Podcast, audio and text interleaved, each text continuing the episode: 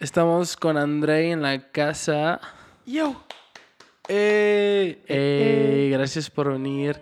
Andrei Pulver. ¿Pulver es tu apellido? Sí, así, así se apellida mi papá. Así se- Este, viene de un... eh, es un legado australiano. De hecho, te iba a preguntar de dónde venía. No, no es cierto. Es completamente falso, no me llamo así, pero no les voy a decir cómo me llamo. Pero me llamo Andrei. Ok. Me llamo Andrei México, México. Así para que entiendan. Ok. Entonces, me llamo México, Andrei México, México. entonces, digamos que Pulver es, o cómo lo pronuncia, Pulver. Pulver. No, es Pulver. Pulver. Así, es, Andrei agresivo. Pulver. Digamos que Andrei Pulver es este apellido como nickname, ¿no? El- ese apellido yo no me lo puse, me lo pusieron, se me otorgó. Me lo gané a pulso. Ok. Este. Porque yo tenía un estudio de grabación que se llamaba Pulver, Pulver Records y luego abrí una por mi productora que fracasó, me robaron todo mi dinero. Se llamaba Pulver Films. Sí me acuerdo de Pulver Films. Filmabas videos, ¿no? Sí, en la época de los MySpace yo era eh, así como Mónica Marquette era ¿qué? Moni Coke. Que Moni Coke también está en la casa. Coke. Eh. Y Nico, ¿cuál es tu apellido, Nico? Solís. Nique- No, necesita, Solís. necesita uno como Pulver, necesita uno Este. como- Ajá. Bueno, en la época de Money Coke y de Here Comes the Kraken estaba Pulver Films también. Here Comes the- Estaba Shout Pulver out a Films. Here Comes the Kraken. Sí, sí, sí. Y pues de ahí, no sé quién. De hecho, creo que el primero que me empezó a decir así fue Tore, de Here Comes the Kraken. Él fue el que, eh, creo que él fue el primero que me empezó a decir Andrei Pulver. Que, va a ven- que dijo que quería venir, este, a lo mejor viene como la próxima semana. Le voy a preguntar de dónde, sal- de dónde salió el famoso Pulver. No, eh, te aseguro que no se acuerda el güey, porque no se acuerda ni siquiera dónde estuvo ayer. Pero él fue de los primeros que me empezó a decir Andrei Pulver, porque antes mi apodo en la época del MySpace era Zombie Andrei. Ok. Y un día dije, no más, no puedo ser. Así como Money Coke dijo, ya no quiero ser Money Coke, ahora voy a ser Mónica Marquette. Renunció a Yo su... renuncié en un, en un post en Facebook, dije, nadie me vuelve a decir Literal, posteaste eso. Literal, literal, posté que no quería que me volvieran a decir Zombie Andrei. Güey, creo que yo nunca tuve un nombre como de MySpace. O sea, mi nombre era Carlos Olmos. O sea, qué aburrido, güey. O sea, Pero está bien. Me hubiera puesto como el Big Daddy Olmos All o me, algo así. all me. Asco. Mónica Marquette, para los que están escuchando y no están viendo, bueno, de hecho ni los que están viendo, están viendo Mónica Marquette decir que mi nombre de MySpace está culero. O sea, gracias por decir que mi nombre real está culero, pero... Pero en fin, ese es- esa es la historia de, de Andrei Pulver, pero ahora realmente me llamo así. Ahora en todos lados pongo así, en todos lados firmo así, y hay veces, y de hecho mi tarjeta de débito está registrada como Andrei Pulver. Neta, o sea, en tu tarjeta dice Andrei Pulver. No dice porque es HBCI es tarjeta de pobres, Pero estoy digital. registrado como Andrei Pulver. O sea, cuando quiero comprar en Amazon y me dice qué nombre aparece en la tarjeta, tengo que poner Andrei Pulver. Ok, no sabía eso. Lo cual es completamente ilegal, pero lo hago. Bendito sea... Bendito sea México. México, o no sé si en México o el sistema digital, pero... Pero bueno, entonces, André, para los que no te ubiquen, este, cuéntales un poquito de lo que haces. Este, eres vocalista de The Lack of The Lack of Remorse. Sé que hace poquito me enteré que estabas en otro proyecto, pero, o sea, ¿es, Es- temporal, es permanente? Eh, estoy en Locomía. Este. En Locomía ya me entregaron por fin oficialmente mis abanicos y mis sombreras. No, no es cierto. Estoy, estoy en Resorte, es oficial, soy un integrante oficial, al menos es lo que ellos en una borrachera me dijeron. No, no es cierto, no estaban borrachos. Me lo dijeron, me lo dijeron realmente, o sea que pues ya, ya iba a grabar el disco y ya empecé a grabar el disco, ya llevo cuatro canciones grabadas del disco, entonces pues al menos durante el tiempo, y eso se lo he dicho a todos, al menos durante el tiempo que dure esta aventura, pues ahí voy a estar. Si luego me quieren sacar como a, a otros integrantes que han sacado, pues ya me sacarán y pues ya. ¿Podemos celebrar contigo que, que es oficial que estás en Resorte? O hasta... lo- Podemos celebrar cuando, eh, cuando salga el disco. Ok. Cuando salga el disco podemos celebrar y ese día voy a ser un hombre muy feliz porque era una de mis metas en la vida. ¿Hay fecha para eso? Eh, antes de octubre tiene que estar. Ok. Pues igual y regresas, ¿no? Sí. O sea, esperemos que para entonces ya tenga como 50 monthly listeners. Tienen un chingo de listeners, güey. Tienen- Por el momento tenemos como cero, a lo mejor uno, No, soy yo. Re- Resorte sí tiene un chingo. Ah, Resorte- no, me refiero a yo, a- Ah, a- ok. al podcast. Ah, no, seguro va a tener un chingo ya. Ya, ni Esperemos, siquiera, ya va a haber fila de güeyes. Pero, sí, pero cuando salga el disco de Resorte va a estar muy chido porque es el primer disco en 17 años. Ok. Y Güey, va, a ser va a ser un putazo. Espero, va a ser una lluvia de hate para mí, pero no hay pedo. ¿Por qué estoy, hate? estoy listo, porque estoy listo, estoy listo, Es, estoy pero listo. es, es algo que no entiendo. De hecho, ahorita quiero tocar ese tema porque sé que la escena en México es un poco rara, en mi opinión. O sea, este. O sea, yo como viéndolo de un punto de vista externo a, a la escena mexicana, de repente se me hace un poco rara porque, por ejemplo, me acuerdo que cuando me mudé estaba hablando como del pedo emo. Y, y, y alguien, creo que, no me acuerdo quién, creo que Paco me explicó algo de, de que los emos contra los punks se odiaban. Sí. Cuando en Estados Unidos es como algo medio mezclado. O sea, siguen siendo cosas diferentes, pero sí, o sea, es- sigue siendo algo mezclado allá. O sea, es algo. De repente ves punks en shows de emos y Sí. viceversa. A- Aquí también, pero el problema es de dónde viene todo. El problema es de dónde venimos todos los metaleros de México. En México solo hay, hay como un, solo hay como cuatro vertientes. O sea, es, es ser true, ser true, ser ¿Qué, poser. qué- qué es true eh, eh, específicamente? True- Porque escucho esa palabra, escucho mucho esa palabra en México, True, pero no. true no son los que, true son los que vienen de, que están que escuchan el, el- el true metal, digamos, que vienen de una de Digamos Megadeth y así. que vienen de, de Megadeth, que vienen de Metallica, de. D-Side, Cannibal Corpse, eh, todo eso, y de la New Wave of American Metal, Ok. Lamb of God, eh, Pantera, bla, bla, bla, todo ese pedo. Todo ese pedo eso es true. el true. Ajá. Luego viene toda esta onda que son los posers. Todos los posers es. Para los trus solo hay posers y trus. Ok. Para todos los demás hay otras vertientes. Está. O sea, están los coreros. Ok. Eh, Los coreros viene siendo lo más moderno, ¿no? Los coreros son Metalcore, los, post-hardcore, todo eso. Los coreros vienen, o sea, son todos los que escuchan eh, Lionheart y ese, ya sabes, o sea, que Claro. vienen más del hardcore y la chingada, o sea, que vienen, que escuchan Terror, eh, sería ajá, terror.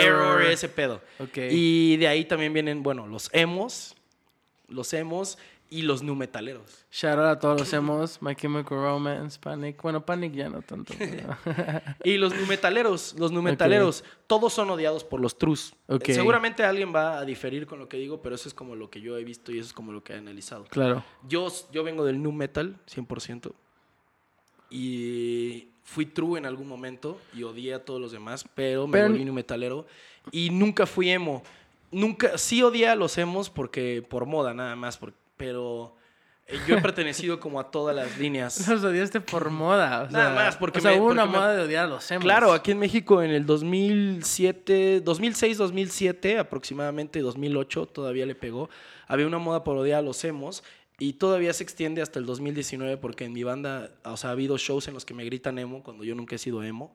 Eh, y, por ejemplo, bandas como Enough Has Been Said, La Bianca, Quizá No Amanezca, Here Comes the Kraken, eh, todas esas bandas sufrieron como hate de que les decían que eran emos cuando no eran emos. Pero es que es lo, es lo que yo vengo de, digo, hablando de un punto de vista de fuera, este, se me hace eso como un poco cerrado, ¿no? O sea, como Pero, pues, que... pero o sea, es, es México. Pues sí, eso es a lo que voy. O sea, en la, la escena en específico en México del rock, o, bueno, más que nada del metal, está muy cerrado. O sea, te apuesto que si yo pongo Memphis Mayfire o pongo, la gente diría como de, oh, eso es emo. Y, Sí. el- y realmente es como metalcore o Es algo metalcore. así. Pero es que aquí acuérdate que solo. La, la vida en México se rige por una sola ley. ¿Te gusta el chile o no te gusta el chile? ¿Te enchilas o no te Ok, enchilas? ok, ok. Chile del que pica o O chile blanco del que o no negro, pica. ¿no? Ajá. Ok. O sea, literal, la vida se rige con chile del que pica o del que no pica.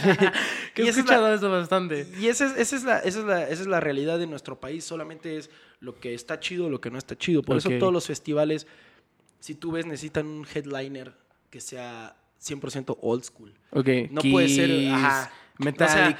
O sea, jamás bueno, Metallica no ha headlineado, pero. Pero, Megadeth, pero, pero por Motley head- headliner está, está beyond eh, de ser un headliner. Claro. Aquí en México. En, en otros países, pues no hay pedo. Pero e- ese, ese es parte de. O sea, yo no tengo ningún problema con los metaleros. De hecho, yo soy metalero. Pero el problema es que estamos muy rezagados en la información. A nosotros nos llega la información cuatro años después. Claro. del- eh, y eso, eso se ve como súper reflejado en el trip de. Escuchan la palabra emo y entonces ven un video súper pendejo de qué son los emos y todos Claro. se van sobre los emos.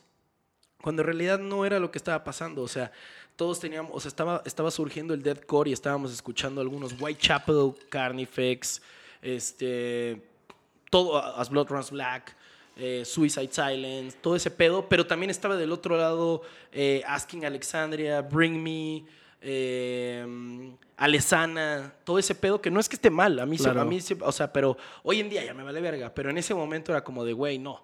O sea, son diferentes las vertientes. No compares Whitechapel con Alesana, Claro. ¿sabes? O sea, Que Whitechapel. Alessandra viene siendo prácticamente emo, ¿no?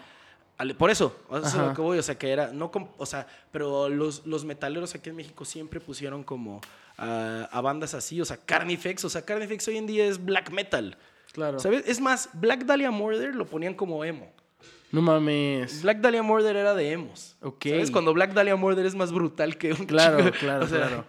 What the fuck. Está, o sea, se me, hace, se me hace un poco cagado, la verdad, eso. O sea, la manera de verlo, de, de la cultura, ¿no? Somos mexas. Bueno, entonces eres vocal para LAC y para este. Bueno, antes de que te sirvas tu próxima de Cuba, porque ya llevamos este, unos minutitos. eh, la dinámica de, de, de- de este Drunkcast, por lo que dice el nombre, es este. Ah, ese es echar shots. Tomar ¿no? unos shots, tres shotcitos para empezar todo este rollo. Entonces vamos a empezar con eso. Este. ¿Qué, Mónica? ¿tú- ¿Se te hacen muchos? Yo digo que lo sirvan las señoritas. Yo digo que se me hacen pocos. bueno, ¿tú te sirves uno de Jack? Sí, yo estoy tomando Jack Daniels, Bueno, obviamente. yo uno de. ¿Alguien, ¿Alguien más quiere un shot? ¿No? ¿Quieres un shot? En este sold out, este aforo que está repleto. Está lleno aquí. Está lleno. Ah, por cierto, Andrei trajo una botellita de Jack Daniels. Ajá, es que no puedo tomar ron porque sangre azul. Pero nos trajo una botellita de Jack. Este... Si es que no me la tomo toda, se la regalo para el siguiente sangre azul que venga. Chingón, chingón. Pues muchas gracias. Este, la trataremos de, de que- Cuidar. trataremos de, de que nos dure hasta que nos llegue un patrocinio de algún alcohol, aunque sea el más corriente. Yo le- yo les voy a- ¿no? Que es el más Yo les voy a conseguir patrocinio de... No, no es cierto. Tonayán, Tonayán, ¿qué es, güey? ¿Eh? De For, For Loco. Hoy, antes de comprar, de hecho, en la fila cuando compré este Jack Daniels, enfrente de mí había cuatro jóvenes de edad corta, eh, ya legales, pero de edad corta, comprando 10 For Locos y se los llevaron en su Vespa. Bueno, no una Vespa, ojalá y tuvieran una Vespa. Tenían ¿Qué es una Vespa? Una motoneta, tenían una itálica. Ok. Tenían, venían en dos itálicas y las echaron, dijeron, sin bolsa, por favor. Eso sí, muy ecológicos los jóvenes. Eh, sin bolsa, por favor. ¿Y en dónde creen que colocaron los For Locos? Eh, entre las piernas. En los cascos. En, No los- en sus cascos se fueron sin casco. Se fueron sin casco. Este, en sus itálicas con sus For Locos. Pero O- piensen en el planeta, que es lo que Claro, importa. claro. Uno hay que uno no importa si me muero, yo me voy a morir en la lucha por la madre tierra. Bueno, pues ahí va el primer shotcito de, de este Drunkcast. Salud y muchísimas gracias por venir. Ay, Jesucristo redentor, alabado seas, Padre nuestro. Fuck, bro. ¿Quieren un traguito? Ándale, un traguito. Uh, trago. Ay, me sonrojé. Güey, está brutal. Necesitas. ah, creo que hay coca eh, por ahí. Sí. Que en el, en el primer episodio tuvimos Pepsi. Ah, no, no, no, Pepsi es de Entonces, este, esperemos que algún día Pepsi y Coca se peleen por ganar nuestro patrocinio. sangre azul, sangre azul. O como lo dije en el primer episodio, aunque sea Red Cola, es bienvenido. Red Cola, Red Cola está más chido que Pepsi. Pues eh, me estaba diciendo Simón que Red Cola es mexicano. ¿Alguien tiene algún al- dato de eso? ¿Es real? ¿Es real? Te confieso que pues, fui al Domination. Este, ¿Te con el gustó buen- el cartel o no? Güey, estuvo muy chido. Ah, bueno, yo ayudé en el cartel. Ok. Este, con el buen curro. Shout out para el buen curro. Este, pero güey, te, te confieso que llegué pedo. Y llegué cuando estaba tocando Parkway Drive. O sea, eran, Estuvo- eran estuvo como... chido, no los estu- vi. Estuvo de huevos. Eran como las 5 de la tarde. Y este... Pero me acuerdo que después de Parkway Drive tocó Limp Bizkit. Ajá. Y este. Me acuerdo que estaba pedísimo. Y de repente, como a la mitad del set, sales tú, güey. Sí, güey. Y te vi en las pantallas. Estaba tan pedo que tuve que verte en las pantallas porque pues no te vi, o sea, como... Pues, güey, no, o sea, veía borroso. Entonces dije, güey, no puedo ver como el artista real. Pero vi que saliste del escenario y dije, bro. Y le dije, curro, güey, es, es Andrei. Y me dijo, así, con su acento español, no sé, tío. No sé, tío, yo también ando, ando ebrio. Y resulta que eras tú, güey. O sea, y güey, nos emocionamos muy cabrón, Team Gemas. Y este, pues güey, cuéntame un poquito de esa experiencia, güey. O sea, una, ¿cómo sucedió? O sea, ¿cómo, cómo llegó, cómo, cómo se dio, cómo se llegó a dar eso? En el... Y En- cómo te sentiste en la experiencia en general. La historia real es que en el 2000, en el año 2000, O sea, hace 19 años. grabé un video con mis amigos en el que yo era Fred Durst. Ok. Y les dije a mis amigos, y eso estuvo muy cabrón porque ellos estaban abajo ese día. Y después lloramos, estuvo muy cabrón. Eh, les dije, güey, un día yo voy a estar con Fred Durst en un escenario. Y todos se mearon de la risa. Eso fue hace 19 años. Ok. Y entonces, 19 años después, se presentó la oportunidad de subirme y me valió verga. Y me subí.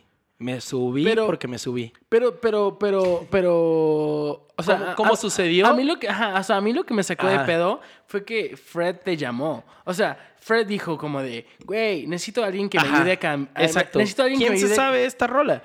La- yo me estuve preparando, por eso digo, la historia comienza en el año, no- o sea, en el 99, pero en el 2000 me decidí de eso. En el 2000 empecé a entrenarme para ese momento, yo no sabía. Pero me sé todas las rolas del Limp Bizkit completas, de, así de pies a cabeza. Soy neta un erudito en lyrics de, de, de Fred Durst. Toda la carrera de Lack of Remorse y ahora de Resorte. Para mí, todo mi personaje está basado en Fred Durst. Mucha gente ya lo sabe y no tiene ningún pedo. Yo no lo sabía. Cuando me ven en el escenario es completamente eh, como un... O sea, es, es, es eso. O sea, vengo de ahí. Vengo de un metal, vengo de Fred Durst. Y, y ese día estaba yo con los Encios que tocaron, el, tocaron en, en uno de los escenarios. Estaba con ellos. Yo me fui de tour con ellos hace un par de años y saben que me mama. Cualquier persona que me conoce bien, bien sabe que Fred Durst y Limp Bizkit es mi top. Ok. Y cuando empezó Fred Durst a decir que necesitaba a alguien que se supiera Full Nelson, que es una rola que no cualquiera se sabe, todos se saben lo- los hits, Claro. pero Full Nelson no es un hit. Full Nelson es para los true fans, ¿sabes? Y eso es lo que está chido. Por eso es tan como importante ese pedo. Y cuando dijo, güey, quiero que, que alguien cante, llevaba dos minutos diciendo, y a mí me, esos güeyes, los encios, me dijeron, güey, tú, tú, tú, tú, tú. Dude, just fucking go, just fucking go, just fucking do it. Hasta que, no sé, me entró una epifanía y dije, güey, a huevo. Dejé mi cartera, mi celular, me eché a correr y nadie me detuvo. Literal, nadie me detuvo. Y lo, prime- lo, lo primero que vi fue un micrófono en mi cara. Güey, fue genial, güey, porque, o sea, yo como tu homie, o sea, me acuerdo que, o sea, porque, no sé, siento que, que como siendo tu homie yo hubiera, yo hubiera sabido, o cómo se dice, sabido, ¿no? Sí, sí, sí. Sa- sa- sabido, este, que te hubiera subido al escenario, güey, pero, güey, estábamos... No fue planeado. Exacto, o sea, estábamos viendo el show y, güey, de repente saliste de la nada y yo de, güey, that's badass. Güey, está de huevos, pero... Y, y así, o sea, literal fue algo 100% improvisado. Lo más divertido de todo esto es que eh, al final le nunca, o sea, había- ya había tenido interacciones con Fred Durst eh, previamente, no, no gratas, desgraciadamente, pero sin ningún conflicto como con él. Claro. Simplemente no, no fui como, o sea, no esperaba la reacción que, más bien no fue la, la- la reacción que yo esperaba. Ok. O sea, yo esperaba que ese güey me abrazara y me dijera, verga, güey, eres el fan número uno de mi vida. Claro. What the fuck. Y no fue así. Eh, pero esta vez estuve en el escenario con él y tenía yo 100% su atención. Cosa Claro. que, para bien o para mal, na- nadie, más, nadie más puede gozar de ese privilegio. Claro. O sea, fue un privilegio único. Lo tuve y al final me dijo, o sea, yo le dije, thank you for, for uh, making my dream come, come true. Claro. Y ese güey me dijo, thank you for being a fan of, of my music. Claro.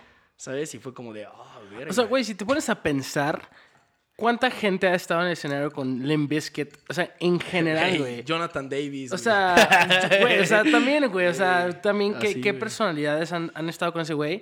Pero en general, o sea, si, si sumas el total de las personas... tantos. Güey, yo creo que no pasa más de 20 o de 30 personas, güey. O sea, güey, o sea... Ni o sea, siquiera es un, ni siquiera es un, un stunt que hace en sus shows. O Claro. sea, no es algo que hace en sus shows. No, y normalmente cuando lo hace, lo hace como con... Pues como Jonathan Davis, ¿no? Ajá, o sea, por eso me refiero a que no es un stunt que él sube fans. Güey, está de huevos. O sea, imagínate ser una de esas personas, güey. Y lo hiciste en México. Your hometown, your home sí, sí. country, güey. Está de huevos, güey. Sí. De ahí me, ha- me, me ha ayudado un chingo. O sea, con, me, me, me, me legitimó con, con muchas personas que pensaban que yo era un asshole. Claro. Sí, de repente no se escuchó el micrófono ni nada, pero eso ey, ey, no, era, no estaba dentro de mi control. O sea, no era como parte de.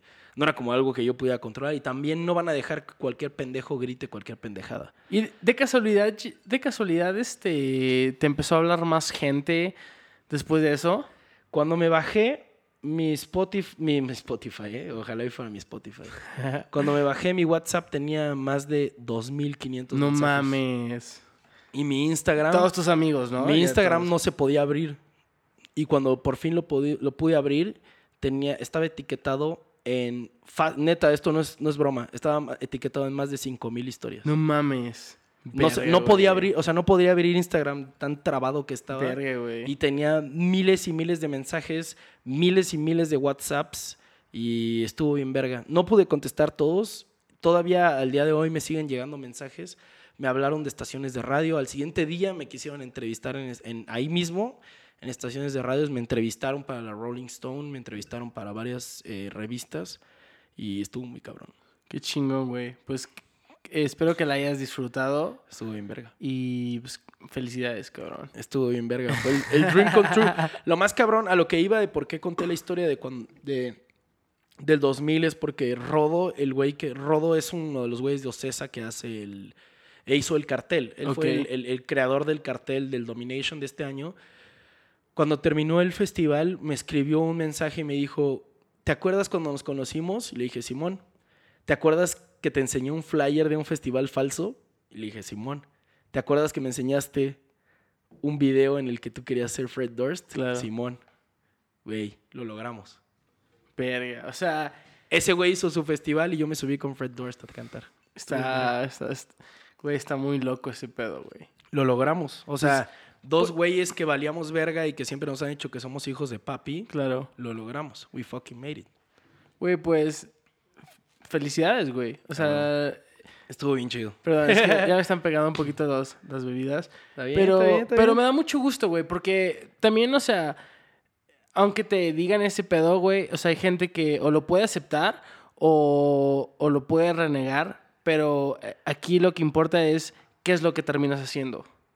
Y en este caso, o sea, terminaste siendo parte del Domination, te terminaste Sí. subiendo con Fred, o sea, que Y- son cosas que, que- o sea, quieres o no, güey, pues es, es, es para la historia, güey. Y que al final, al final no lo dejé ahí. Al, al siguiente día eh, tenía yo planeado hacer un featuring con un par de bandas del festival y decidí cancelar los featurings que tenía Ajá. y nada más salir con una de las bandas mexicanas que fue Nu- Nuclear Chaos y ellos abrieron un no me acuerdo si abrieron o fueron la segunda banda de uno de los escenarios pero estuvo chido eh, como estar con un headliner Claro. y estar con una banda opener Claro. ¿sabes? así estuvo chido Que me quedé con ganas de ver a Nuclear, a. Noir. Shout out a Noir, güey. Solamente fui el viernes, pero tenía... porque quisiste se te ofreció No, güey, estaba... Neta, me puse tan pedo el viernes, güey, que el, el sábado amanecí brutal, o sea, muy, muy mal. Y ya, güey, o sea, literal, me quedé como... Este, recuperándome el sábado, güey. Pero no hay que sacarle al segundo shot, porque acuérdate que eso es un drunkcast. Entonces vamos al segundo shot. Mónica tómate un shot Mónica, un shot con nosotros, porfa. Yo digo, yo digo que si te tomas un shot con nosotros, terminas cantando con Andrea al final del yo podcast. digo yo digo que el siguiente podcast sea Paquito Lujos Paquito, y Moni en, Marquez. en su mansión Estaría genial. Me encantaría. O sea, que tengas que mover toda la infraestru- infraestructura Claro. A, a él. O sea, él Mira, no viene. Paquito Lujos, espero que estés viendo esto. Lo haría por ti. Lo haría por tenerte en este Drunkcast. Paquito Lujos. Así espero que estés en el próximo Drunkcast. Así que segundo shot. Lo que hago por mis amigos. Está cabrón, ¿no? Para que vean cómo quiero a este cabrón. ¿Sabe en qué año lo conocí? 2000 12. Doce. 12. en Aguascalientes. Aguascalientes, Dead Home City. Damn, güey. Buenas memorias, güey. Dead Home City. Para los que no sepan, conozco a Andrei este, en Aguascalientes. Estaban en una gira con Kraken, ¿no? We Rise from Hell. No me acuerdo el nombre de la gira, pero We una de Rise la- from Hell. Una de las giras más Y épicas que ha tenido no el. Cómo, no sé cómo chingados terminé en esa casa en el En el- Pikachu. En el, ajá, En el ajá. Pikachu en Aguascalientes. Estuvo cabrón. Este, y pues, o sea, nos Y fue presenta... tu hermana también. Mi Fue tu hermana, güey. Estuvo verguísima. Shout out a mi hermana que Sí. seguro no está viendo esto porque está dormida. Verguísima, tu hermana es verguísima. Pero este, nos presentaron, empezamos a hanguear, empecé a hablar como con toda tu banda y pues, fue como de, güey, pásame tu Facebook y, y, este, empezamos a hablar y pues estuvo cool, estuvo cool y de ahí como que nos conectamos y nos mantuvimos en contacto, ¿no? Y luego me acuerdo que regresé porque tuvieron un show con este, los Kathleen. Ajá. Los Kathleen y este eh, una banda italiana que se llama Forgotten Tears. Forgotten Tears. Y Forgotten tocaban Tears. en Alicia y En el Alicia y de- con Joliet y Arcadia Libre. Exactamente. Fue un, un showzazo. Showzazazazo, No, no se daría hoy. Hoy, hoy sería, saldría muy caro ese Yo estaba show. de vacaciones y me acuerdo que me tocó este eh, presenciar, se dice presenciar ese show. Sí. Y güey, estuvo de huevos y me la pasé muy bien. Y me acuerdo que me llevaron unos megatacos del pas- de pastor. Ok. Y me la pasé muy bien. Estuvo, estuvo de huevos, pero, Ah, pero creo que ese, pues de ese show solamente me... eh, hoy en día me, solamente me hablo con ustedes y con los Kathleen. Los Forgotten Tears, no sé si siguen tocando. No estoy seguro. Pero, bueno, Simón estaba en, en ese show, creo, también. Simón... Con su otra banda, con creo su que banda original. Creo que Sim... No me hablaba... O sea, todavía no conocía Sí, no, a ya sé, Simón. pero ahí estaba Simón. Ok, ok. Ahí estaba Simón. Güey, ok. fin, me imagino que... En fin. Bueno, volviendo al tema de como de tu banda, es, uh, Lack of Remorse han tocado en Estados Unidos, han tocado aquí, este, y han tenido, han tocado shows muy chidos en festivales, pero me imagino que de repente se les ha acercado un fan o algún dude random que les tire mierda. ¿Cuál ha sido tu mejor y tu peor experiencia con Lack of Remorse? O, o en este caso, Resorte, que es tu otro proyecto, este, que has tenido, o sea... Primero, el, el, el peor, o sea, que digas, verga, güey, ¿qué pedo con ese güey? O sea, ¿cuál es su problema? Y luego el mejor momento que has tenido. Con el peor con Lack of Remorse, la verdad es que no me acuerdo en qué ciudad estábamos, pero eh, llegó un vato y me dijo, güey, sí gritas chido, ¿eh? Con todo y todo, que la neta tu banda vale verga. No mames. Y yo le dije, ah, huevo, güey, muchas gracias. Y me dijo, ya sabemos todos, güey, que tu papá te pagó todo. Y yo, ok. Cosa que, aunque fuera verdad, o sea, ¿cuál es el pedo? Nunca he entendido cuál es el problema de que, o sea, Belinda su mamá la vendió como, como prostituta desde niña. Saludos a Belinda. Belinda, si ves esto, sígueme en Instagram. O sea, ¿cuál es el problema? O sea, pero bueno, en fin. Si, si pasó o no, who cares? Pero bueno, no hubo ningún problema. Todo chido. Ha habido varias. La neta, creo que ahorita con, el, con la peda que, que me estoy poniendo contigo, se me olvidan algunas, pero he tenido malas experiencias. La mayoría han sido... eh, la mayoría de las experiencias que he tenido malas con Lack of Remorse, al menos directamente, han sido como mm, eh, indirectamente agresivas, Ok. pasivo-agresivas, si se puede decir. Pasivo-agresivas que me dicen, güey, con todo y que eres una mierda, qué chida tu banda, ¿sabes? Creo que eso lo explica todo. Pero, pero esas, esas, esas agresividades prácticamente van contra ti. Pues son más son- personales que contra la banda. Ah, claro, claro. Nunca es contra Paquito, contra Shadai o Hugo o Max o Oscar, todos los integrantes. Porque hashtag Paquito Lujos. a ese güey se le respeta. Pero la mayoría de las veces es como de, con todo y que eres una mierda de persona, o sea, literal así como, no, no es que haya pasado real, pero Claro. con todo y que eres una mierda de persona y, güey, bateas focas en, en, en, Alaska, verguísima tu banda, ¿sabes? Claro. Con todo y que, güey, fuiste a Somalia y, y- y tomaste agua enfrente de un somalí, eh, verguísima tu banda. Es como cuando te dan un cumplido. Es como cuando te dan un cumplido, pero terminan como con un Pero comentario lo tienen negativo. que embarrar, lo tiene, o sea, es como cuando te dan un sándwich de peanut butter, pero le tienen que poner pinche mayonesa. ¿Sabes? O sea, está chido, güey. Qué Me chido que me alimentes. Qué chido que me alimentes, pero no mames. Y, y más o menos por ahí ve el pedo. Y siempre me to- la gente siempre me ha tratado poca madre. Los que les cago, normalmente no se me acercan. Eh, a los que les caigo mal, porque los que les cago no se me acercan. Los que les caigo mal, hay veces que me han dado la oportunidad, he podido transformar personas. Incluso he tenido la oportunidad de meter bandas que me odian, que me odian, que me odian, que me odian, y que las he podido meter a shows o a festivales chidos y cambiarles esa mentalidad de estúpida, como de, ah, ese güey le roba las bandas y bla, bla, bla. Y que al final es como de, güey, ¿te cobré un peso? No te cobré nada, güey. Claro. No te cobré. Es más, güey, yo pagué, güey. A veces que hasta tengo que soltar yo de mi dinero, güey, para que hayas llegado, güey. Te puse una van, güey. Te puse esto, te puse un chofer, güey.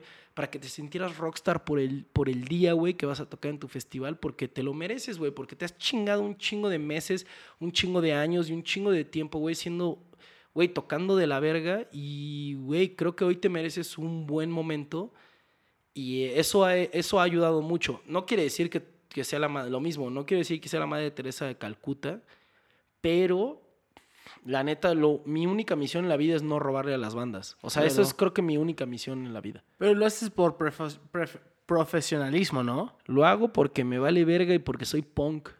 Porque soy punk, porque siempre, porque soy nacido y crecido en, en Cuapa, aquí en la Ciudad de México, y, y tengo toda la ideología de ser punk a la verga. Ok, entonces esa fue tu peor experiencia, pero... La es- mejor, La mejor como cuál ha sido, o sea, tu mejor experiencia ya sea con LAC o con Resorte. la mejor es que he tenido un chingo, pero creo, creo yo que una de las mejores ha sido con Joe de Within the Ruins. Ok. Eh, nos invitó a su brewery en... en Tiene un bar, ¿no? Ajá, en Maine, Maine, Maine o no sé. Maine, ¿no? En Maine. Maine, ajá. Nos invitó a su brewery, nos dio de comer, nos dio de, de desayunar. Llegamos y había huevos revueltos con, con cream stout de chocolate y peanut butter What the fuck. a las 7 de la mañana. Y nos escribió por Instagram y nos dijo, güey, están aquí, güey, vénganse. Y de ahí, en la noche, con, invitó a toda su familia. A toda su familia me refiero a toda su familia. Papá, mamá, hermanos, primos, tíos. Toda su familia. Y conocieron a, a los Lack of Remorse. Específicamente a mí, que yo fui un güey que, que, que cuando vinieron a México los cuidé como mi, como mi propia vida, ¿sabes?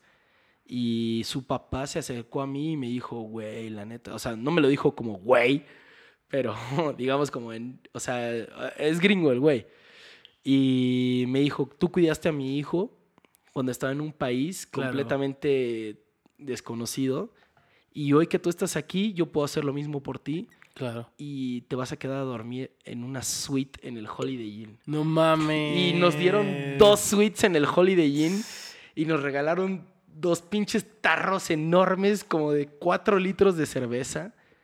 Y estuvo verguísima, nos trataron como dioses, nos trataron de huevos. Eh, uno de los primos de Joe estaba pedísimo y empezó a hablar de que odiaba a, lo- a los mexicanos y la verga. Y fue súper divertido porque su misma familia se rió de él. Y yo sabía que él no lo estaba haciendo en mal plan, simplemente Claro. estaba pedo. Pero estaba pedo porque estaba celebrando con nosotros y Joe estaba verguísima. Y creo que ha sido de las mejores experiencias el estar en, un- en una situación completamente, más bien en un estado completamente racista que es Boston Claro.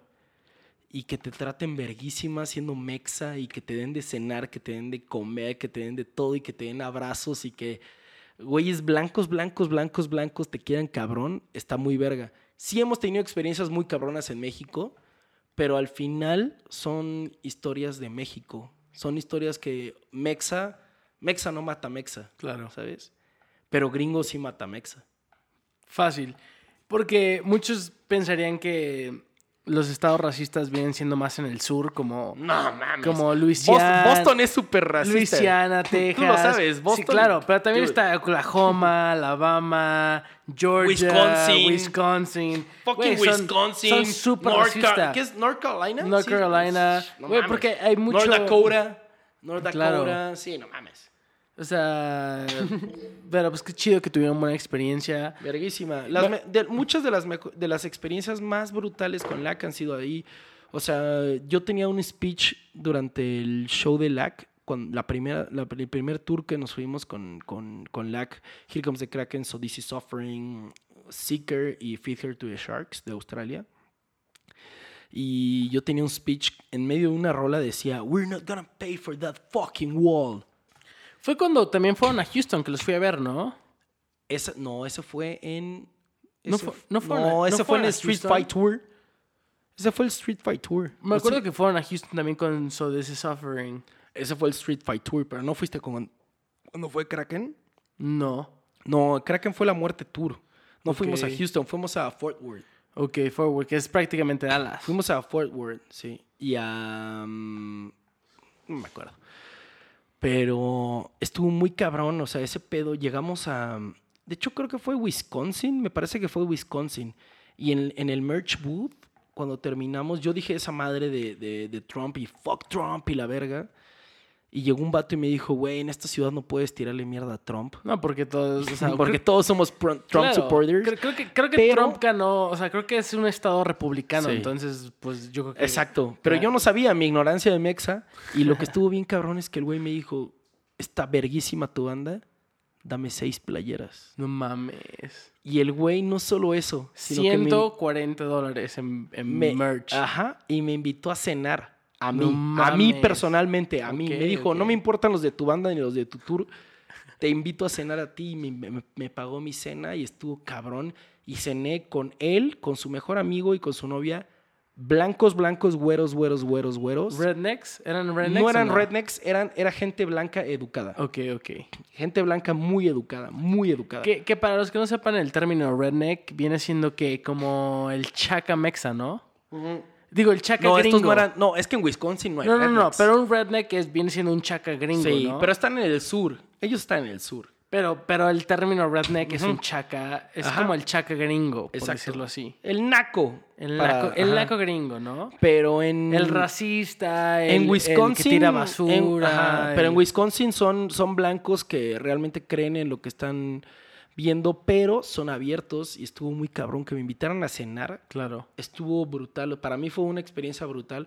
Lo más cabrón es que los Kraken, los Odyssey Suffering y los Lack me estaban esperando afuera del restaurante y yo estaba cenando con estos Mientras- güeyes blancos, eh, Trump supporters, Claro. que, que realmente creían en lo que estaba pasando y yo no podía como negarles pues su derecho a, Claro. a lo que estaba a lo que ellos creían. Esto es antes de que Trump fuera presidente. Él estaba En, todavía en en- campaña. en elecciones, claro. Él, Pero- estaba en, él estaba en campaña todavía.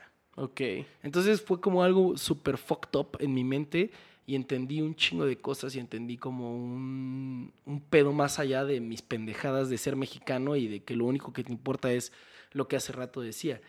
Chile de que pica o del que no pica. Claro. Hay un chingo de shades of gray, ya sabes, un Claro. chingo de shades, de shades of gray en medio y hay un chingo de, de- de- de maneras de pensar y eso está bien brutal.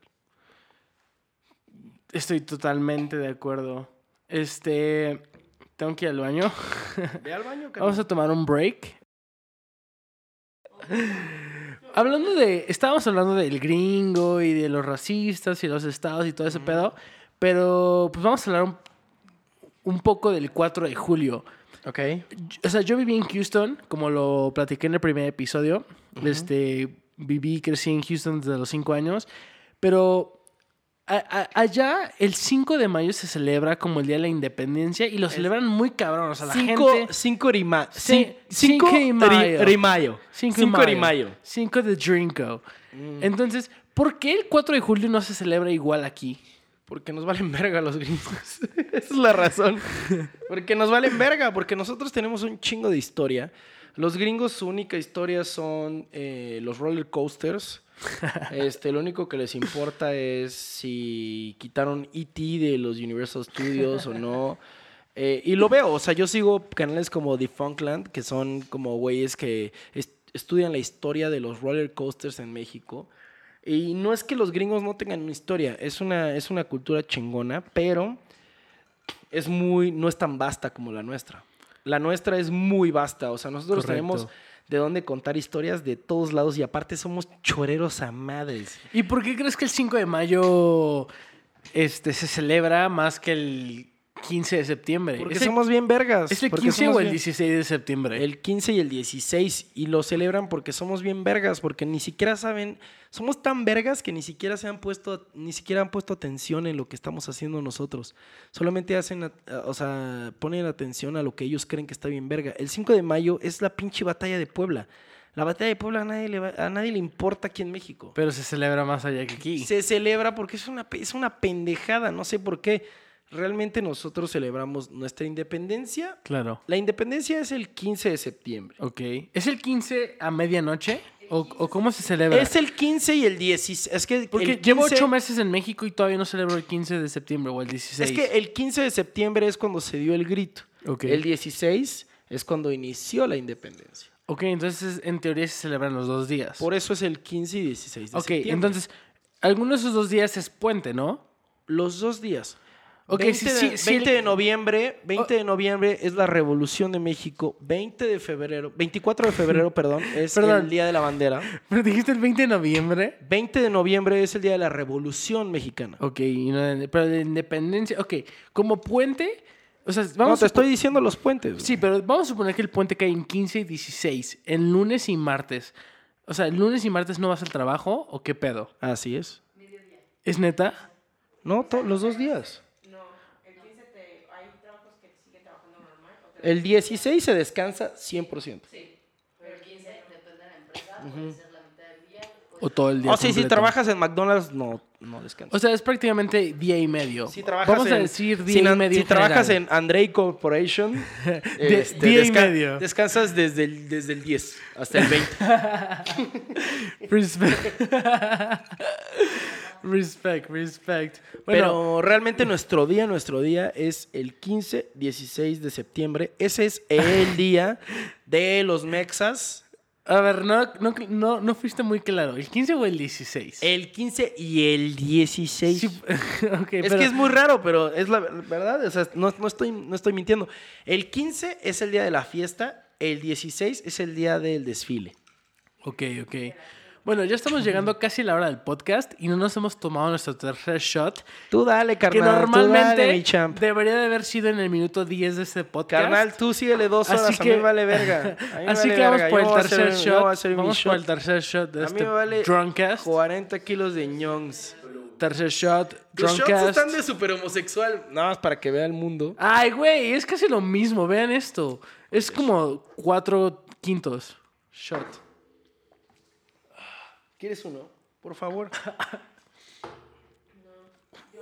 En fin. Vamos a seguir. Vamos a seguir con esto. Está verguísima. Neta, yo me puedo seguir toda la noche, me vale verga. Wow, bro. Ah, estuvo brutal ese shot, pero bueno. Ya, no más shots, bro, traguito rico. Hablemos algo de algo realmente importante y que realmente le está molestando a la gente. ¿Qué es? ¿Ariel? Exactamente. Ariel, I don't give a fuck. ¿qué pedo con la sirenita morena? Por usar Mira, el te voy, a término decir, te, voy a decir cuál es el, te voy a políticamente decir cuál es el problema real. Te voy a decir cuál es el problema real. El problema real viene de que el mexicano es pendejo. No, pero El no. mexicano, el mexicano no tiene una raza específica. ¿Por qué? Porque somos una mezcolanza entre pipí, popó, caca y vomitada. Pero pausa, pausa, pausa, pausa, pausa, pausa. Ok. ¿Eh? Primero que nada. Primero que nada. Primero que nada, o sea, la sirenita viene de Disney Y Disney viene de Green, del No, no, gringo- no. de La sirenita no viene de Disney. La sirenita viene de un libro de un güey que se apellida Anderson, me parece. Ok. Ilústranos, Eh, ilústranos. Es, es, es un... La neta es que parece que la voy a cagar y seguramente lo voy a cagar, pero es una historia danesa, me parece que es danesa, y en la cual hay un... Cuando describen, en, no- en todo el libro no describen a, a- a- a Ariel, pero es la hermana menor, es la hermana menor, me parece, de tres o cuatro hermanas. Tres o cuatro hermanas. Pues Mónica Márquez se está parando y ¿qué quiere Pero son- contarnos de dónde Ajá. viene? Pero son tres o cuatro hermanas, ¿no? Es muy independiente. En primer lugar, este live action se supone que está basado en la película de Disney. Ajá. Entonces, si está basado en eso, claro que sí. Y claro que es danesa y claro que es pelirroja. Ey. Acércate, al- a ver, ven, acércate al micro. Aquí, te Ok. vamos a ceder el espacio. Claro que es danesa y claro que es pelirroja porque entonces tiene todo el trip Ahora, de lo a que voy que... con esto es, cierto, mucha gente dice que en la historia original no tiene ni siquiera nombre la sirenita y No, todo sí esto. tiene el nombre, sí tiene nombre, sí tiene nombre, no es Ariel, me parece que no es Ariel, pero te voy a explicar algo. No, no, no te estoy contradiciendo, de, de hecho estoy, I'm No, supporting your shit. Hay una parte que dice, la menor de las hermanas era, es de piel blanca, pelo rojo y ojos azules, con una cola verde como no sé qué chingados. La neta no me acuerdo. la palabra. Esmeralda. Ándale, pongámosle esmeralda. No sé ni siquiera si dice esmeralda, pero podría- pudo haber dicho algas Xochimilco. pero digamos que ahí queda. Yo no tengo ningún problema en que varíen eso. El problema es que en todas las demás historias de Disney se han tratado de, man- de mantener súper pegados al, al pedo. Mulan, bla, bla, bla. Todos los, todos los que están haciendo el voiceover de Lion King. Mulan todavía no sale, amigo. Pero, Pero, pero ya está la actriz de Mulan. Aladdin desde- sí. No, no, no, pero ya está la, También. la actriz de Mulan está desde hace años. Sí, y es muy bonita. Y es, chin, es China. Pues oriental, no sé si China. Es China. Es China. Imagínate que fuera japonesa. Uf. No, que, no, que la verga. Luego, la chica de, de la chica de Aladdin tenía que ser del Medio Oriente y tener todo ese trip. Y Aladdin aún así, mucho. aún así, ¿a quién le tiraron mierda? A Will Smith por ser negro, porque no era parte de, porque bla, bla, bla, porque se veía pendejo, porque se veía estúpido. Ay, y luego, eh, todos los de Lion King, todos, eh, es- escuchen esto, Lion King es la película más taquillera de la historia de animación en, la- en el mundo, en la historia del universo, de- del universo jamás. Forever and ever, ¿no? Forever and Pero la- ever. Pero la, la, la- o sea, la- la original o la de. La original, la, de la, la- la original. Y el, el que hizo el voiceover es blanco. No el que hizo a Mufasa, el que hizo el voiceover de Simba. Y ahora eligieron a puros negros. Está chido. Yo no tengo ningún problema. A mí me, yo estoy esperando Lion King, cabrón. Va a estar verguísima. Y lo más cabrón es que los únicos dos blancos, más bien los únicos tres blancos, son los que hacen a Pumba, a Timón y al pinche perico este, al... ¿Cómo se llama? ¿A quién se, ¿Cómo se llama el pinche perico? El tucán. Al tucán, al tucán que está al lado de, de- de Mufasa. O sea, los tres pinches personajes pendejos los hacen blancos. Entonces, ahí es cuando dices, güey, ¿por qué no están eligiendo a la gente por su talento y lo están eligiendo por su raza? Yo te voy a decir algo, que cuál es mi problema con la sirenita. Más allá del hecho de a quién eligieron. Ajá, o sea que sí me parece ridículo que no se apeguen al personaje original del que todos nos acordamos. A lo que yo voy es como, lo están haciendo ¿por qué? Por este tema de inclusión innecesaria, porque entiendo, o sea, para mí el hecho de que tú seas un ser humano independientemente de tu raza, tu religión, las cosas Eso que vale piensan, verga. Ajá, me da igual. Si Mientras eres a mí me chingón, eres chingón. Si eres chingón, exacto, eres chingón. Me da igual tu color de piel. Pero, ¿Estamos? Pero, pero- creo que para mí el racismo no es nada más el hecho de que a una persona negra la quites de una pantalla. Si quitas un blanco, es igual de racista. A mí lo que me molesta es la doble O- moral en o- redes sociales. O si metes a un negro sin tener las capacidades sin ser el mejor. Claro, o sea, a mí me da igual tu color de piel, me importa tu talento y me importa lo demás, pero en este caso específico de la sirenita, tú te acuerdas de Ariel como pelirroja, ¿sabes? Creo que todos lo hacemos. Incluso cuando alguien lo dibuja... Danesa, yo me acuerdo como ella, como una danesa. no, no es cierto. Una pinche pelirroja, flaquita, bonita. Pero Claro. Y yo no tengo nada en contra de la que eligieron, porque de hecho se me hace muy guapa también, pero en definitiva creo que no era el personaje y solo lo están haciendo como por quedar bien con las acá- masas. Neddy Orcafor es una escritora de raza negra y dice esto. La idea de que un Batman negro es... La idea de que un Batman sea negro es una tontería. ¿Qué acaso no podemos crear nada por nosotros mismos? ¿No podemos crear personajes grandiosos nacidos negros? Claro. Volver negros a personajes blancos siempre significará que en su origen fueron blancos. En el fondo siempre serán blancos. Esa nunca será la solución al problema. Claro, estoy completamente de acuerdo. O sea, Ay, si, lo ahí que quieres, el pedo. si lo que quieres hacer es un remake, o sea, basándote en la historia y todo esto, apégate al personaje porque es con lo que estás Pero familiarizado. entonces, exacto, si eres negro, justo. latino o lo que ¿No sea, puede ser algo bien? Ajá. imagínate, a ver, Crea nuevos personajes A en ver. vez de... yo les voy a poner esto. Imagínate al santo, al santo Que es de Tulancingo, por cierto. Imagínate al santo, hoy en día, al santo irlandés. O sea, no. Ajá. O al santo sudafricano. A no mí te lo- pases de mí- verga. O ayer que se murió el perro, el perro aguayo. El perro aguayo, el perro aguayo del Bronx, New York. Mi hermano What tenía un muñeco del perro guayo. y O a amaba. Pierrot, a Pierrot, uno de los pinches héroes de esta pinche nación. O a Pentagón, o a Hexagón, o a Octagón. Y todos son pinches. Mexas. No, no, no. Ojalá y fueran- son mexas. Por eso. Ojalá y fueran italianos de. No, no, ni siquiera italianos. Que fueran pinches blancos de, de Canadá con los pinches huevos metidos y. ¡Eh, yeah, yeah! ah, yeah, yeah". Güey, vete a la verga, güey. ¿Quién quiere ver un pinche octagón ser un pinche asshole de mierda? ¿Quién quiere ver a pinche cibernético? Imagínate a cibernético, a cibernético de Maui. A nadie le interesa ver eso. A mí lo que me parece más grave, más allá de la imagen, que es a lo que me dedico, El es color hecho- de piel no importa. Exactamente. O sea, lo que importa es lo mismo que con el tema de la inclusión, con el cual yo estoy de acuerdo, insisto, para mí Claro, tú vales todos porque estamos eres un de ser humano.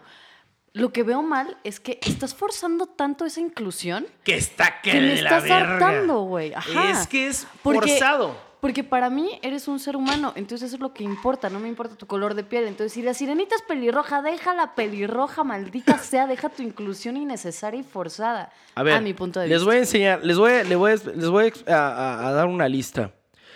Eh, Reverse Flash, Reverse Flash, era pelirrojo, ahora es negro. Hawk Girl, era pelirroja, ahora es negra. ¿Qué tienen los negros contra los pelirrojos? Ah, se crean, no, antes de que empiecen a hacer un- una batalla campal con eso. Este, ¿Cómo se llama la novia de, de- de Spider-Man? Mary Jane. Mary Jane era, era pelirroja, ahora es negra. Zendaya. Zendaya es hermosa. Este, este, este no sé quién es. Luego, esta vieja de los. eh, ¿Sabes quién es esta vieja? De los titanes. La que era naranja, pero ahora es negra. Este. Johnny Storm. Johnny Storm, ahora es negro. Y eh, Ariel ahora es Mulata. eh, negra. Entonces, no estamos en contra del de la piel negra. No, para nada. De hecho, se me hace muy linda. Yo amo a todos los que tienen piel negra. El problema es que están adaptando su piel, su color, a una cultura que no es de ellos, cuando su cultura y su Está piel chida. está bien verga Claro, y todos la crea cosas respetan. nuevas. Ese es el pedo, que ellos no nos están, o sea, ellos están ofreciendo un chingo de cosas y nosotros como blancos arrepentidos les estamos ofreciendo mi popó. Sí, es como estamos esto es lo que... Ah, toma. Eso es lo que te puedo dar. Yo, yo quiero saber algo, André. ¿A ti te molesta que te digan que eres de piel blanca? No me molesta que me digan nada de lo que soy. Exactamente. No entiendo por qué la gente quiere forzar eso para que a las Exacto. demás Yo personas no les molesten. yo de tampoco hecho, lo sé. No sé por qué les molesta molestarle a otras personas. O sea, ¿por qué me importa? Si no te gusta lo que soy, pues güey, llégale y listo. Si eres negro, está verguísima ser negro. Claro, como ser blanco, como ser moreno, como hay- ser asiático. Hay gente negra súper talentosa, Y guapísima Ajá. y con todas las de la ley, verguísima. Sí. Hay gente blanca que es pendeja y talentosa. Hay gente negra que es pendeja y Es que hay talentosa. de todo en la viña Hay del de Señor. todo. Pero entonces, cuando llegas al punto en el que nada más por meter a una raza a tu proyecto, por ser hype o por ser edgy y por querer i- ser inclusivo, se vuelve esa mierda que hemos vivido con Todo los homosexuales, con los Claro. transexuales, con los negros, con los esto, con lo otro, porque lo único que tienen es que son etiquetas y yo, a mí ya me valen verga las etiquetas. Claro, a mí también. Para mí son homies. Yo solamente tengo dos palabras. Homies o no homies. Así. Homies o no homies. ¿Eres homie? Eres chido. ¿No eres homie? Me das igual. Me vales verga. Porque, o sea, igual no te odio, pero me das Exacto. igual. No, era- no te odio, no te odio. Pero, pero me vales verga. Y, y este pedo como de... Güey, no, no mames, es que tienen que ser inclusivos. Es que esto, que tengo que pintar las calles con, con un, con un arcoíris y todos tienen que ser, todos los personajes tienen que ser negros y, ¿Y todos tienen qué? que ser O esto. Güey, who lo que fucking se- cares? Lo más racista de este mundo Más es allá, ver las razas y Lo que se me hace más grave todavía es que justo es la lucha que se lleva desde hace muchos años, desde el feminismo, desde dejar la- el racismo, y lo están volviendo a hacer, pero de otra manera. Al, con, al vis- a la visco, como diría el chavo del 8, a la visconversa. Ajá, exacto. O sea, estás haciendo lo mismo, pero del otro lado. No tiene sentido. Para mí no tiene sentido. Para mí ¿Eres tampoco negro? tiene Güey, sentido. qué chido. Ármate otra historia que esté muy chingona, que toda la gente la quiera ver, que la consuma y que ya, güey, está bien chido, ¿sabes? Una nueva historia. Perdón por toda la gente que odia a Disney, pero así es la vida y la mercadotecnia y eso fue lo Y que me inculcaron desde que era niña. Pero el Entonces, director la güey, ponme a una pelirroja de verdad. O sea, aunque sea fake, pues, pero que sea pelirroja. Que hubieran puesto a la pinche. a, a, a, a la de Game of Thrones. No, hay otras que quedan mejor y que son Ya como sé, más pero, tiernas. ya sé, pero ella es hermosa. Ya sé, pero ella es hermosa. Ah, bueno, entonces le gusta a Andrei. O sea, si Andrei fuera el director de Ob- La Sirenita, también me pondría una rubia caucásica. No, pero ella es inglesa, verguísima, guapísima. Pues bueno, hasta aquí llega mi participación en este podcast. El host está demasiado borracho, o sea, se ve que se está inclinando hacia los lados como si fuera un señor tío de 15 años a las 3 de la mañana. Termina aquí mi transmisión y los dejo con Carlo, con Monte Carlo. mientras yo me Amamos sigo a Mónica embriagando. Marquet. Muchas gracias. Y no espera menos. Pues, sigamos. des- después de media hora este de... Pero te la estás pasando bien Me conmigo, la ¿no? estoy pasando de huevos. Güey, este es mi trip, güey. Hablar Ya- con mis homies. ¿Cuál ha sido tu momento más loco durante un tour en la Cafe Morse? Durante un tour. Sí, lo más loco que has vivido. Loco, así que digas rock and roll. Ok. Les voy a contar esta historia. Esta historia está bien verga. Esta historia está muy brutal y esta historia es una historia triste y feliz a la vez. Ok. Tiene un inicio triste y tiene un final feliz, pero en general es muy triste. Es- prácticamente es en exclusiva. Pues sí, eh, es lo que define a mi banda como una de las bandas únicas. No que seamos los mejores, porque nunca lo hemos dicho, pero somos únicos porque hemos sobrevivido a cosas que ninguna otra banda ha sobrevivido. ¿A qué me refiero? A la muerte. No mames. Cuando veníamos regresando del eh, Street Fighter Tour, que fue donde te topamos a ti, la primera fecha te topamos a ti en Houston. En Houston. Texas. 713 H-Town. Nos quedamos en tu casa, fuimos a chupar, güey, todo era muy feliz, güey. Luego hicimos todo un tour y estuvo chingón. Luego terminó en Nueva York y de ahí bajamos hacia, eh, pues hacia el sur. Nos topamos a Whitechapel y a Black Dahlia Murder. Nos invitaron muy amables a su show. Chupamos chela gratis, estuvo verguísima. top- chupamos en el turbos, todo, todo iba poca madre. Y luego las cosas se tornaron obscuras. Llegamos a Nueva Orleans. Y de Nueva Orleans regresamos a Houston. En Houston te volvimos a ver. Nos quedamos en tu casa un rato. Nos dejaste bañarnos en tu casa. Obvio. Y les hicimos un huevito con, eh, un huevito con jamón. Un huevito con jamón, comimos cheese sticks y pizza. Vimos fútbol y escuchamos Ghost Main. También vimos la semifinal del- de, la, del- de la Copa del Mundo, porque era Croacia-Argentina, ¿te acuerdas? Ajá. Pero bueno, Yo me quedé dormido, me bañé riquísimo en tu casa. Yo la cagué cuando llegamos a el cuando llegamos a la frontera con México a las 3 de la mañana y yo de estúpido, de estúpido, la peor cosa que he hecho en mi vida, el peor error que he cometido en mi vida fue cruzar de México, perdón, de Estados Unidos a México a las 3 de la mañana. Fue un acto completamente de inmadurez a mis 34 años, 33 años, perdón. usted, mis 30 usted la cagó. A usted yo, la yo, cagó. yo, yo, yo, Tú, An- Yo, Andrei Pulver la cagó. yo, yo, yo.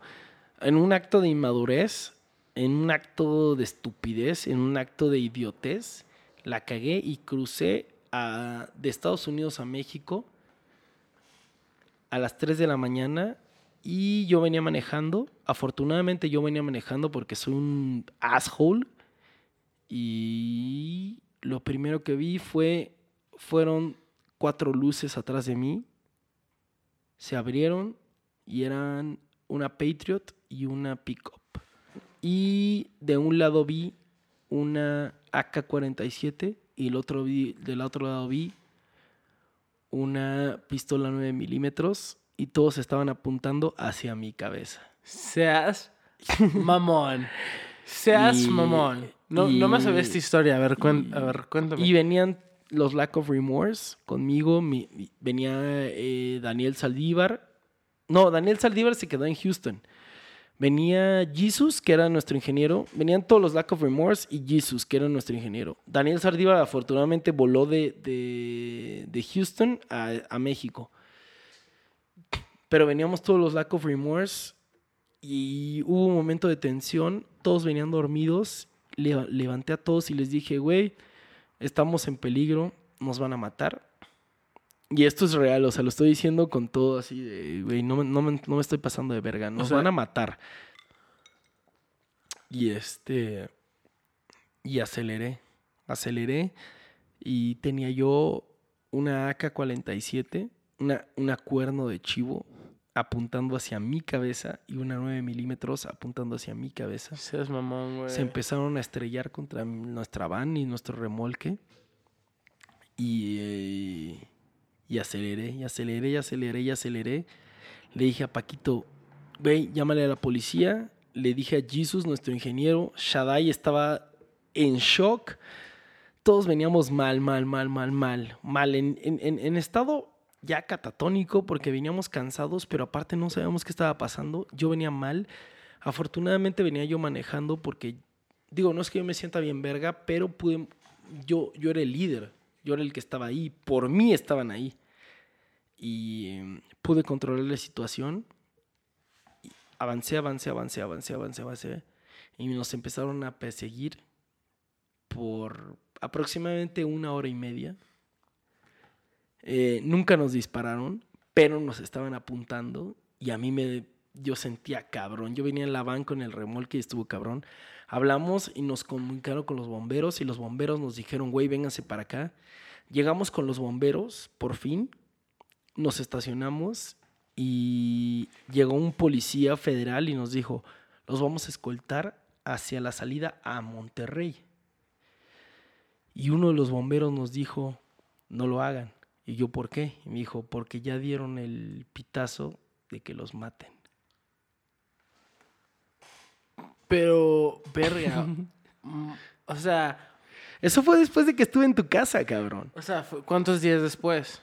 El mismo día. No seas mamón. O sea, fue el día que se fueron. Ajá. El mismo día que tu papá Pero nos por- dio un abrazo y todo. Pero ¿por qué los iban? O sea, O sea, los iban a... Ok, ok, esta es mi pregunta. ¿Los iban a asaltar? No, nos iban a matar. ¿Por qué? Nos iban a matar, O güey. sea, ¿los ubicaban o era No, más como de... Era porque queríamos algo, era porque querían algo de nosotros y no sabían qué traíamos, güey.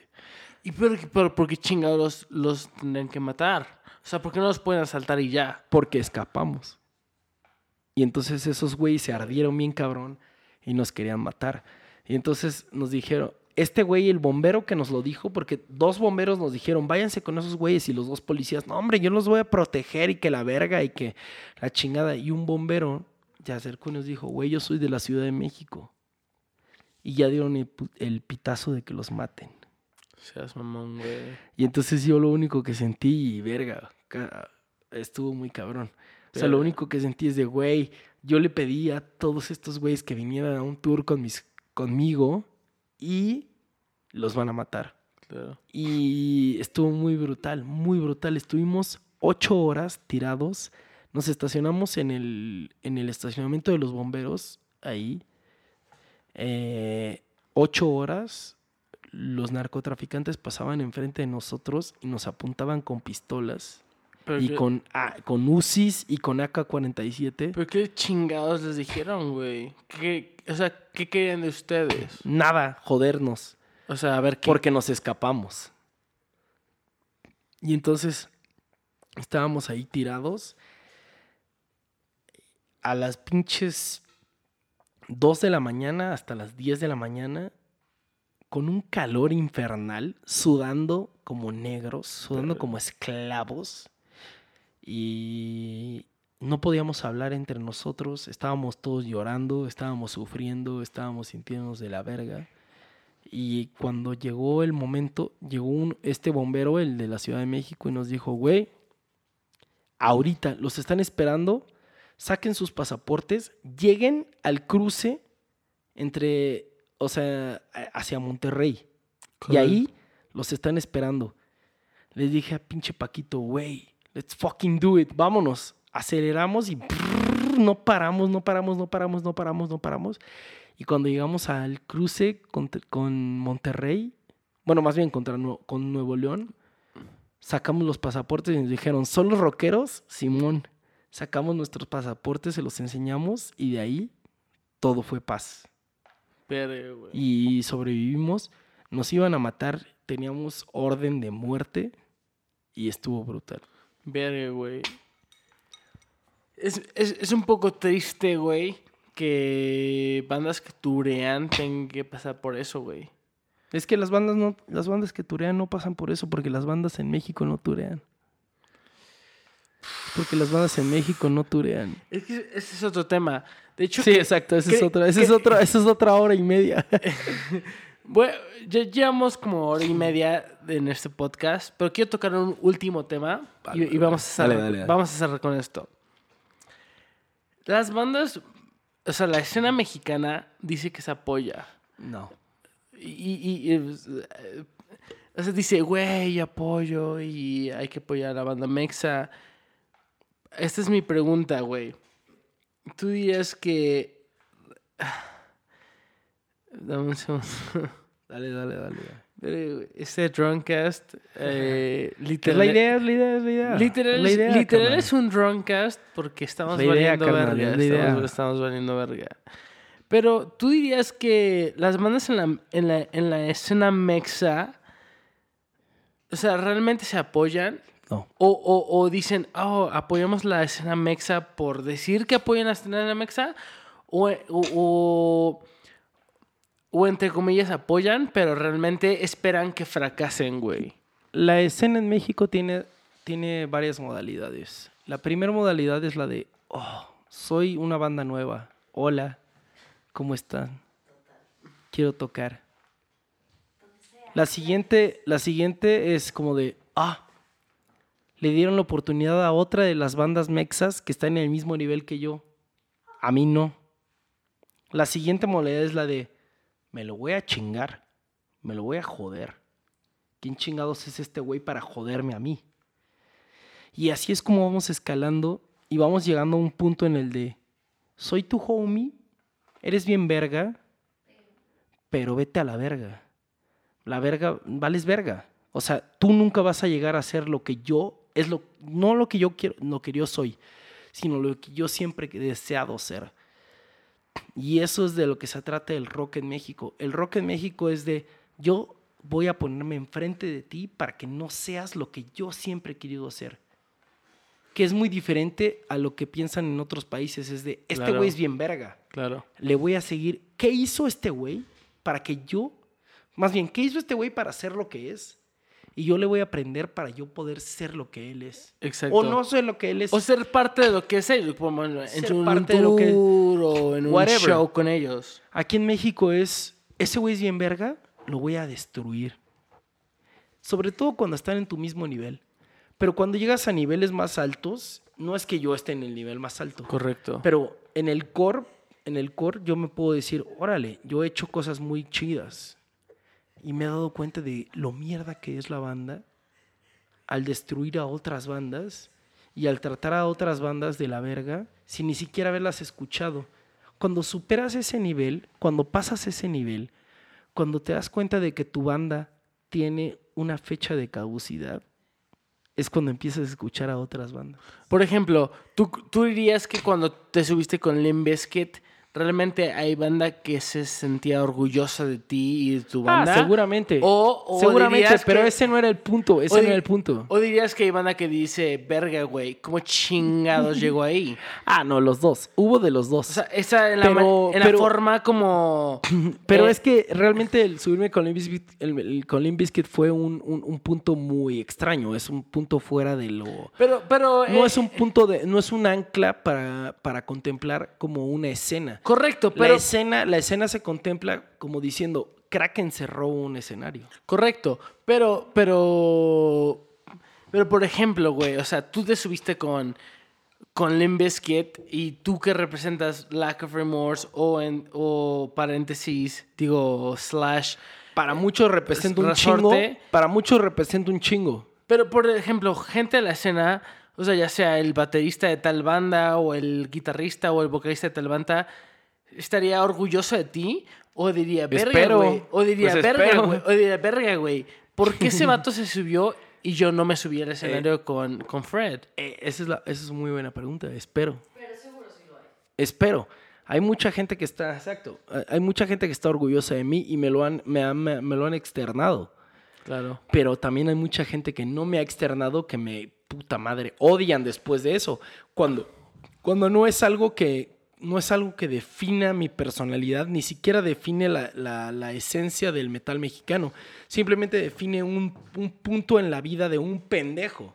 Ese Ah. pendejo soy yo. Ahora, de la gente que, que lo ha externado, ¿cuánta gente es real? Ah, Yo- eso yo- no lo puedo decir. yo, no lo he externado, pero yo estoy muy orgullosa de ti porque te vi desde que no estabas tan abajo, pero mucho más abajo. de Tú me viste súper abajo. Tú me viste muy abajo. Sí, y Muy. qué chido, la neta, verte ahí, güey. O sea, el- exacto. El, el día que estuve ahí fue como de. Y, y ni siquiera, ni siquiera, ese ni siquiera fue el momento más cabrón. El momento más cabrón fue cuando Lack of Remorse tocó en el Hell and Heaven en el 2018. Ok, no sabía que evento con el Heaven. Cuando el Lack of Remorse tocó en el, en el Notfest en el 2018 yo también, recuerdo- 2017, perdón. Que eran los primeros festivales de Lack of Remorse. Y yo me acuerdo perfecto porque habían trabajado mucho para llegar a eso. Bien cabrón, y fue tú la lo primera sabes, vez tú que lo los- sabes. les dijeron, oye, estaría padre. Sí, me super acuerdo de eso. Nos dolió, cabrón. O sea, nos dolió. O sea, neta, haber estado en festivales nos hizo heridas mortales en el corazón. Y el haber estado, por ejemplo, yo personalmente con Resorte en el Hell and Heaven fue destructor. Y luego que me digan, ay, güey, sí, te subiste con Limp Bizkit. Limp Bizkit fue un regalo para mí. Exacto. Pero también porque mucha... Pero la escena se representa más con lo que hizo Resorte, con lo que hizo Here Comes the Kraken en el 2019. Fucking shit.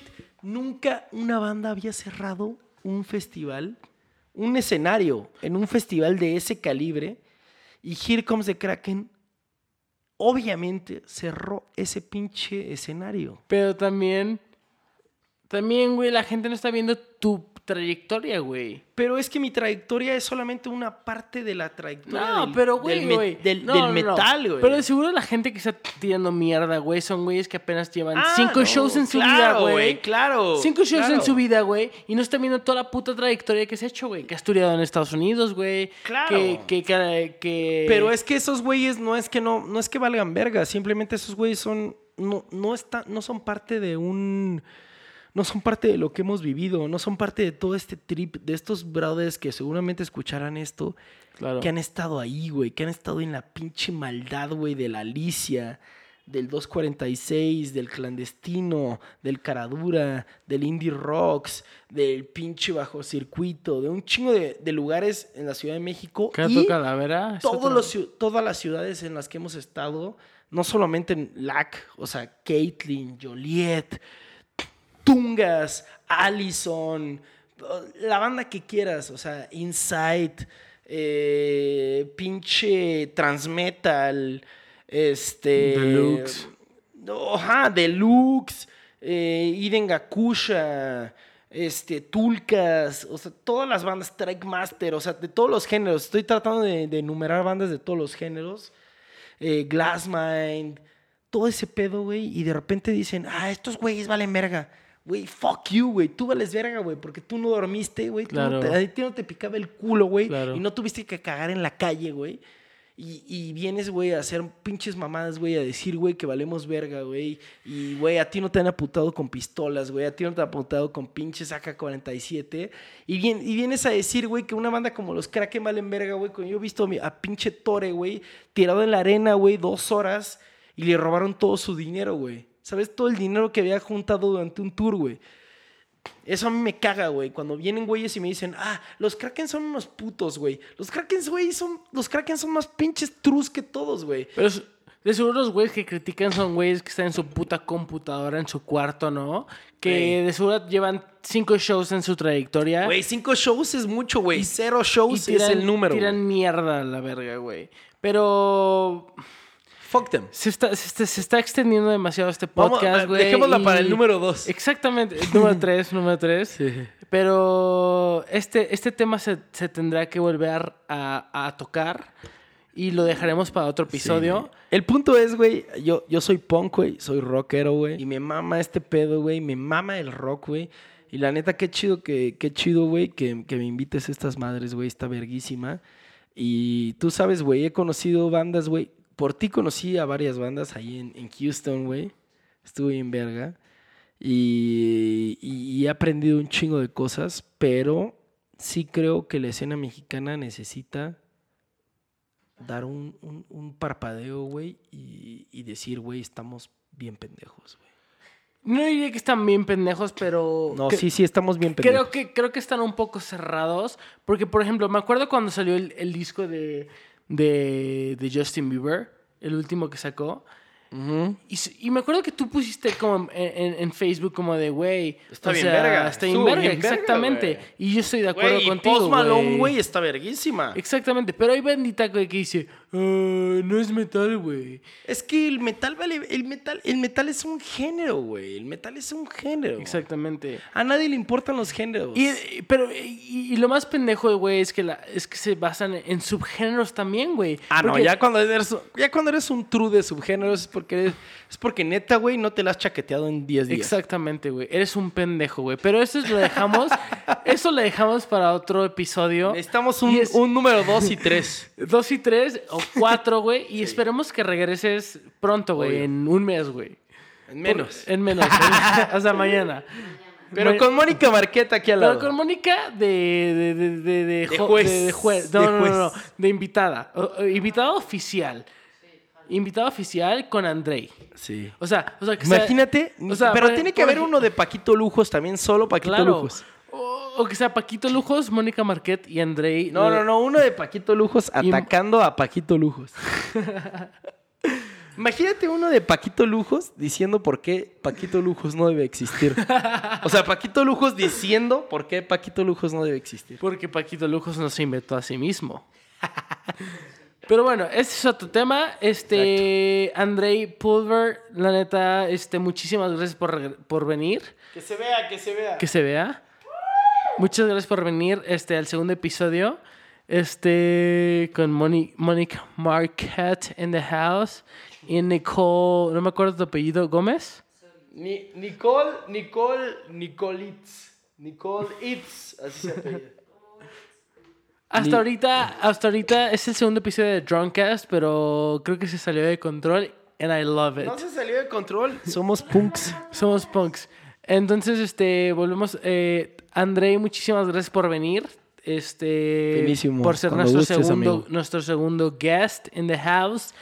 Y este, eh, pásanos tus redes sociales para la, Mis redes sociales son. eh, la personal y la de tus bandas. Andrei Pulver, así completo. Y Lack of Remorse, completo.